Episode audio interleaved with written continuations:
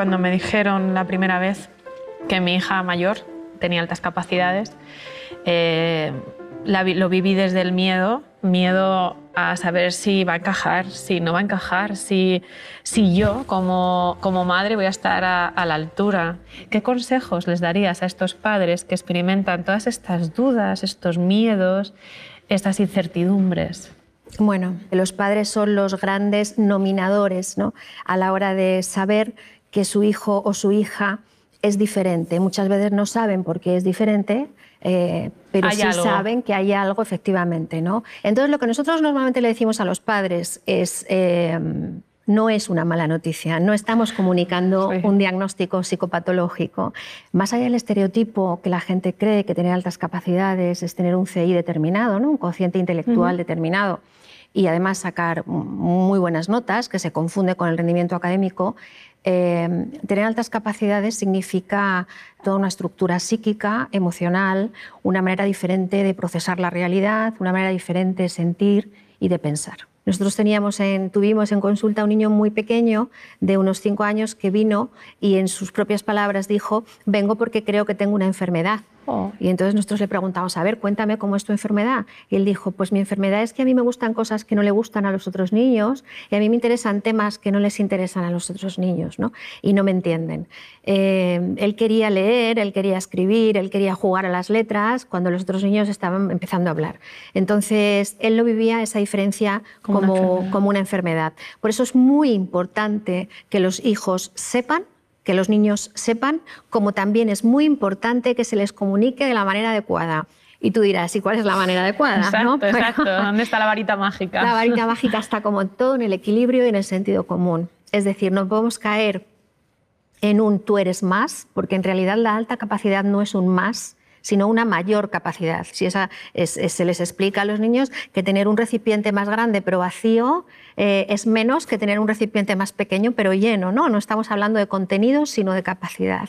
Es muy importante que antes de comunicárselo a los hijos, los padres hayan metabolizado esa realidad, primero, la hayan digerido y la hayan incorporado. Y una vez que los padres hayan alcanzado la madurez suficiente con esta nueva realidad... Que tampoco es fácil. Que tampoco es fácil pero es obligatoria, hay que hacerla, eh, es el momento de comunicarlo a los hijos. Con lo cual, eh, yo creo que hay que eh, comunicarlo en términos de capacidad, en términos de responsabilidad también, y en términos, sobre todo, que siempre nos lo dejamos fuera, que él entienda que su capacidad de sentir, que muchas veces es lo que más les duele, te lo dicen, yo no quiero sentir así, o yo no quiero sentir así de alto, o yo no quiero sentir así de fuerte, ¿no? Es decir, es el lado más negativo de, un potencial enorme en todos los sentidos. Yo me he encontrado con alguna alumna y decir eh, a su madre, ¿qué te parece? Porque claro, primero tienes que hablar con las familias, no es algo que has pensado alguna vez, ¿qué te parece si eh, la valoramos? Y decirme no. Digo, me gustaría saber por qué, porque no quiero que la señalen. De hecho, yo la digo que no levante la mano para no sobresalir, ¿no? Eh, ¿tú te has encontrado también con este tipo de comportamientos? Pero muchísimo, sí, sí. Sobre todo, aquí quiero hacer una mención especial a las niñas, porque son como las grandes em, eh, ocultadoras, las grandes mimetizadoras. ¿no? se observa y en nuestra experiencia del día a día vemos que de cada cuatro o cinco niños que vienen a evaluar viene una niña, lo cual llama la atención, ¿no? porque sabemos que la eh, la inteligencia no está ligada al género ni está ligada al sexo. La razón fundamental es que las niñas se, ocultan, es decir, las niñas muy rápidamente se dan cuenta de que son distintas eh, y para ellas tiene más peso la aceptación de grupo, eh, ser aceptadas en su grupo de iguales eh, eh, por encima de, o sea, pasando por encima de su, de su esencia, de su condición, de su naturaleza. ¿no?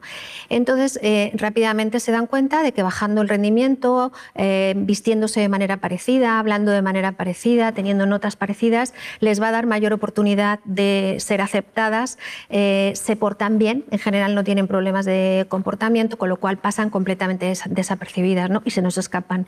Sí, no porque luego además aquí tenemos un problema que es el bullying y la etiqueta de empollona o empollón y que sacas buenas notas y que... Claro, fíjate, nos pasa mucho en consulta que los padres vienen con un varón, ¿no? Vienen con el niño. ¿Por qué? Pues porque tiene comportamientos disruptivos, porque no quiere ir al cole, porque tiene fracaso escolar, etcétera. y se hace la valoración y en la mayoría de los casos efectivamente estamos ante un, niño con altas capacidades no detectadas y por lo tanto no canalizadas. Y entonces les preguntamos a los padres, ¿tiene, tiene eh, hermanos? Pues sí, tiene una hermana, no, pero la hermana es completamente normal. Bueno, tráela y ahí es donde detectamos la mayoría de las niñas, ¿no? Ahí o padres muy observadores que desde muy pronto ya se dan cuenta porque hay una serie de señales, etcétera, eh, y deciden evaluar. Pero si no se nos escapan, se nos escapan la mayoría de las niñas. Entonces nosotros lo que le decimos a los padres es no tengáis miedo de las etiquetas. Lo que se trata es de darle a ese niño lo que necesita, simplemente a nivel académico, es decir, que los docentes sepan qué es lo que tienen que hacer con ese niño y los padres sepan también cómo gestionarlo, ¿no? Y el niño sepa también eh, el porqué de su diferencia.